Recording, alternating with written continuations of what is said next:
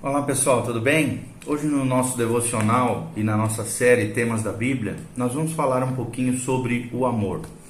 O que significa o amor, né? Qual é a repercussão que a Bíblia dá acerca do amor? Você sabe que esse tema é tão importante à luz da palavra de Deus, é tão importante que está é, centralizado na palavra de Deus, né? O Antigo Testamento revelando o amor de Deus no Cordeiro de Deus que viria tirar o pecado do mundo. No Novo Testamento, o Cordeiro de Deus, que é a expressão do amor de Deus, é, é tremenda, ele é revelado em todo o Novo Testamento, desde Mateus até o final do Apocalipse, nós vemos o Cordeiro de Deus que tira o pecado do mundo. A maior prova de amor de Deus pelos seres humanos foi enviar Cristo Jesus para morrer na cruz no nosso lugar. E é sobre isso que nós vamos falar. O amor é o tema desse dia, desse vídeo para você.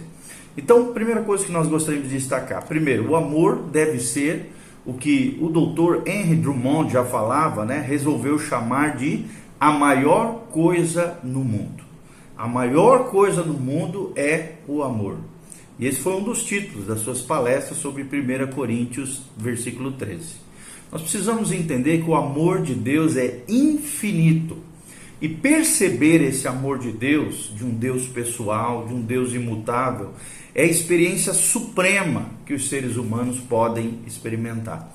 Nós vemos claramente que há em toda parte um amor humano, é claro, muito real, mas todo amor cristão, de acordo com as Escrituras, é distintamente uma manifestação do amor divino que opera através do coração humano. Uma afirmação da diferença encontrada, por exemplo, em Romanos capítulo 5, versículo 5. A palavra de Deus diz: "Porquanto o amor de Deus está derramado em nossos corações através do Espírito Santo que nos foi dado." Vou repetir, porque o amor de Deus está derramado em nossos corações pelo Espírito Santo que nos foi dado. Em outras versões diz outorgado. Então essa atividade, então, não é uma operação apenas da afeição humana. É antes a manifestação direta do amor de Deus em nós, que passa pelo coração do crente e cuja fonte procede é o próprio Espírito Santo, é a pessoa divina do Espírito Santo de Deus. Essa é a concretização da última petição sacerdotal de Cristo. Em João capítulo 17, versículo 26, é, Jesus termina ali a sua oração sacerdotal dizendo: Para que haja neles, seus discípulos, aquele amor com que me amastes, e também eu neles esteja. Então, como é que Cristo vai estar em nós? Através do amor derramado nos nossos corações pelo Espírito Santo. Quando experimentamos esse amor, a nossa vida é transformada.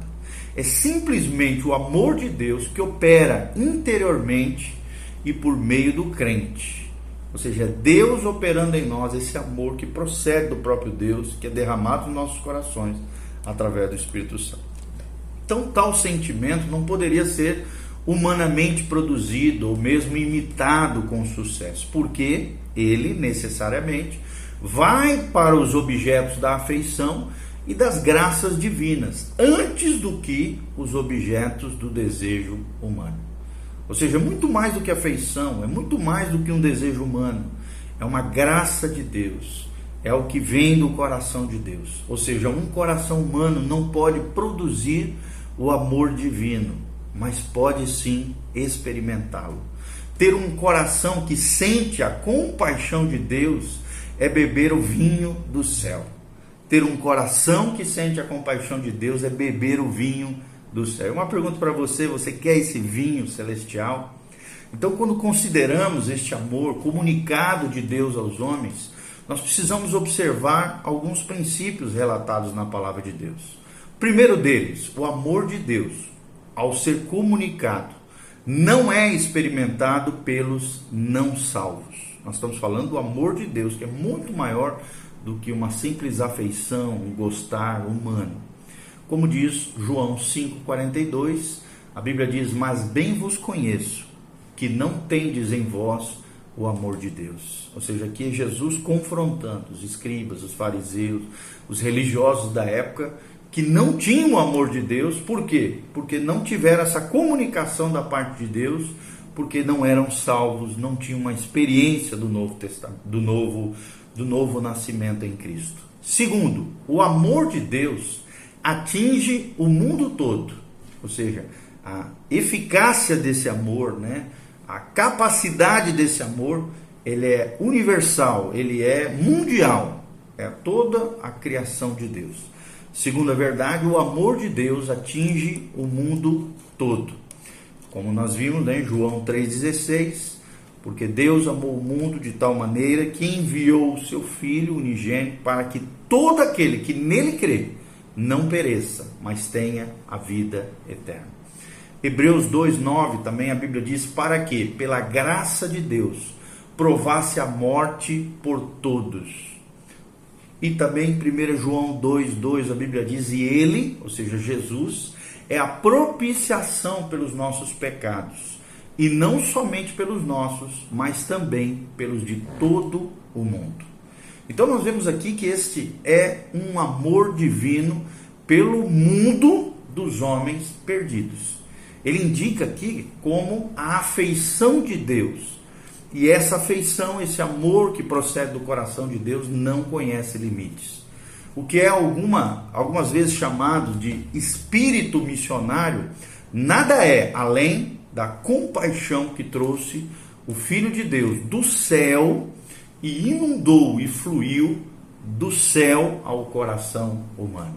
Ou seja, o interesse nos homens perdidos não é assegurado por qualquer tentativa de desenvolvimento nas afeições humanas. Contudo, ele será imediatamente realizado no coração do cristão, quando esse tem um relacionamento íntimo, pessoal, correto com o Espírito Santo de Deus, que derrama esse amor nos nossos corações através do Espírito Santo. Então, um desejo de salvação de outros se torna o primeiro pensamento de muitos após eles terem nascido de novo. Isso é uma realidade. Logo que você nasce de novo, você quer ganhar o mundo todo para Jesus. Você quer ganhar seus vizinhos, colegas de trabalho. Brota no teu coração quando você experimenta essa graça divina, essa graça salvífica, esse amor incondicional, universal, mundial de Deus derramado no nosso coração primeiro pensamento que brota no nosso coração é que todos aqueles que nós conhecemos, que nós temos contato, que nós temos influência, também venham a nascer de novo como nós. Terceiro princípio, o amor de Deus aborrece o sistema desse mundo. A Bíblia, a Bíblia diz: o mundo jaz do maligno. E o amor de Deus aborrece o presente sistema do mundo, esse cosmos sem Deus, esse sistema mundial anti-Deus, anti-Bíblia, anti os princípios e valores do reino de Deus. Nós vemos claramente isso em 1 João 2, 15 e 16. A Bíblia diz: Não ameis o mundo, nem o que há no mundo. Se alguém ama o mundo, o amor do Pai não está nele porque tudo que há no mundo, a concupiscência dos olhos, a soberba da vida, não vem do Pai, mas sim do mundo.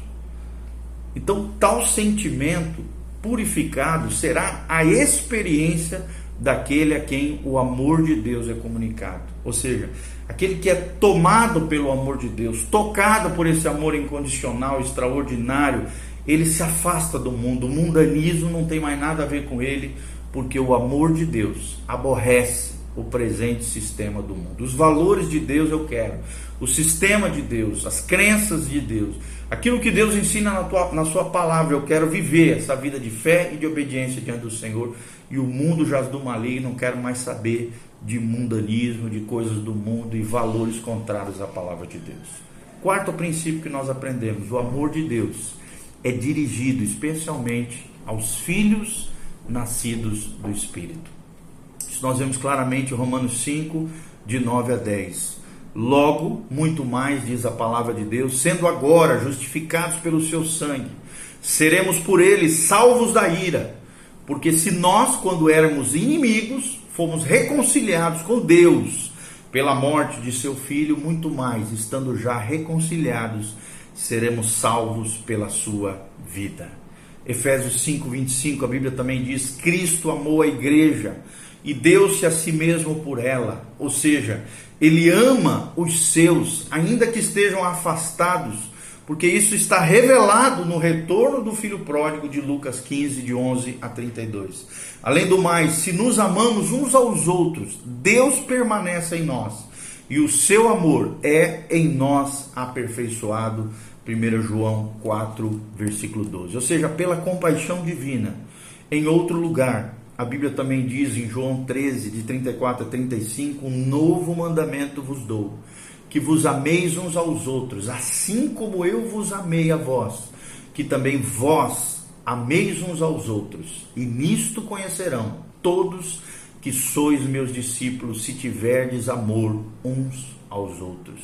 Ou seja, esse amor divino é também o teste da nossa irmandade, a nossa fraternidade em Cristo.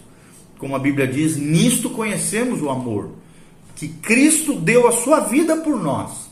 Nós também devemos dar a vida pelos irmãos. Quem, pois, tiver bens do mundo e vendo o seu irmão necessitado lhe fechar o coração, como permanece nele o amor de Deus?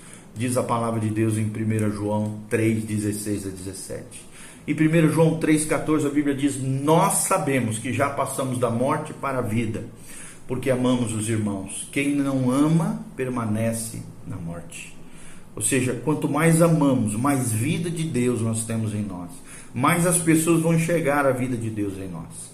Quinto princípio acerca do amor de Deus: o amor de Deus continua até o fim. Ou seja, João 13:1, a Bíblia diz: "Tendo amado os seus que estavam no mundo, Jesus amou-os até o fim." O amor de Deus continua até o fim. Ou seja, do amor de Deus operativo no crente, é dito que ele tudo sofre e então que ele é benigno, conforme diz 1 Coríntios 13, 4. Então, o amor de Deus continua até o fim. O amor de Deus por você vai até o fim. Sexto princípio, o amor de Deus é exercido também com Israel. Nós vemos isso claramente em Jeremias 31, versículo 3. Pois que com amor eterno te amei. E vale para nós também, os filhos da fé, inseridos na, na, na videira de Deus, através da fé em Cristo, na família de Abraão. O amor de Deus é exercido para com Israel, pois com amor eterno te amei. Deus está falando para você. Com amor eterno ele te amou. Assim também o crente cheio do Espírito aprenderá a se regozijar nas grandes profecias e nos propósitos de Deus com esse povo com quem ele, se referindo a Israel, com quem ele tem pactos eternos e por quem tem correspondentemente um amor eterno. Ame Israel, ore por Israel, ore pelos judeus que ainda não se converteram porque o amor de Deus também é exercido para com Israel. Sétimo princípio: o amor de Deus é sacrificial. Fale comigo, o amor de Deus é sacrificial. 2 Coríntios 8, 9. Pois conheceis a graça de nosso Senhor Jesus Cristo, que sendo rico, por amor de vós se fez pobre, para que pela sua pobreza fosseis enriquecidos. Ou seja, essa atitude da parte do Filho de Deus para com as riquezas eternas precisam ser reproduzidas nos cristãos. E devemos, basicamente, isso deve basicamente afetar a atitude do cristão para com a riqueza da terra. Ou seja, abrirmos mão das coisas materiais em prol do reino de Deus, dos nossos irmãos queridos, daqueles que nós amamos, daqueles que Deus coloca na nossa vida. Nosso coração não pode estar apegado às riquezas dessa terra, mas sim às riquezas celestiais, as riquezas eternas de Deus. Ou seja, não somente o amor de Deus é sacrificial a respeito de todas as riquezas prometidas e promessas de Deus na palavra de Deus, ele é sacrificial também a respeito da vida em si mesmo. 1 João 3, 16 17, nisso conhecemos o amor, que Cristo deu a sua vida por nós. Segue-se, portanto, que nós devemos dar a vida pelos irmãos. 1 João 3, 16 e 17. O apóstolo Paulo também testificou dizendo: Digo a verdade em Cristo, não minto, dando testemunho comigo a minha consciência no Espírito Santo, que tenho grande tristeza e incessante dor no meu coração, porque eu mesmo desejaria ser separado de Cristo por amor de meus irmãos que são meus parentes segundo a carne. Aqui ele está se referindo ao povo de Israel que não se converteu no seu tempo, que endureceu seu coração, que não reconheceu Jesus como Messias, está lá descrito em Romanos 9, de 1 a 3. Ou seja, o apóstolo sabia muito bem que não havia oportunidade alguma para ele ser amaldiçoado, visto que o Senhor havia sido feito maldição por todos. Mas o fato permanece de que ele estava disposto a se tornar maldito para poder salvar aquele povo que não havia conhecido o Cristo revelado do coração do Pai. Então, essa espécie de experiência é a realização direta na vida humana do amor divino que deu Jesus para morrer, sob a maldição ou julgamento de todo o pecado do mundo. Quando esta compaixão divina pelos homens perdidos é reproduzida na nossa vida como crentes, isso se torna a verdadeira e suficiente obra dinâmica de salvar almas, de salvar vidas, de se doar, de entregar a própria vida por amor de outros. Assim, o poderoso coração de Deus pode sim ser manifesto na vida humana. E a única palavra, ou seja, amor, com as, outros, com as outras oito palavras que indicam o fruto do Espírito, é a representação do verdadeiro caráter cristão conforme nos ensina Gálatas 5, de 22 a 23. As outras oito palavras, quando analisadas nas Escrituras, também provarão ser as graças divinas que podem ser percebidas no coração humano somente quando elas são comunicadas por Deus aos homens, como por exemplo em João 15, versículo 11 e João 14, 27, para que a minha alegria permaneça em vós, a minha paz vos dou, diz o Senhor. Essas graças divinas não são produzidas no coração de todo cristão. Deveriam ser, na medida em que nós nos rendemos ao Senhor. Elas são realizadas somente dentro daqueles que estão andando pelo Espírito Santo de Deus. Gálatas 5,16. Romanos capítulo 8 fala sobre essa vida no Espírito. Ou seja, quanto mais eu viver a vida no Espírito, o tipo de vida, o estilo de vida de Jesus, a vida no Espírito descrita em Romanos 8, em Gálatas 5,16, mais essas graças divinas, mais o verdadeiro caráter de Cristo é revelado através da minha vida e Deus comunica do seu coração amoroso, pelo Espírito Santo, ele derrama no nosso coração humano esse amor que excede todo entendimento. Que Deus abençoe a sua vida. Ame sempre, ame incondicionalmente. Ame com todas as suas forças. Amarás o Senhor teu Deus de todo o teu coração, com toda a tua força, com todo o entendimento. Amarás o teu próximo como a ti mesmo. Essa é a tríade do amor: amar a Deus, amar o próximo e amar a si mesmo. Deus é amor. Que Deus te abençoe, que a graça de Deus venha sobre a tua vida. Louvado seja o nosso Senhor.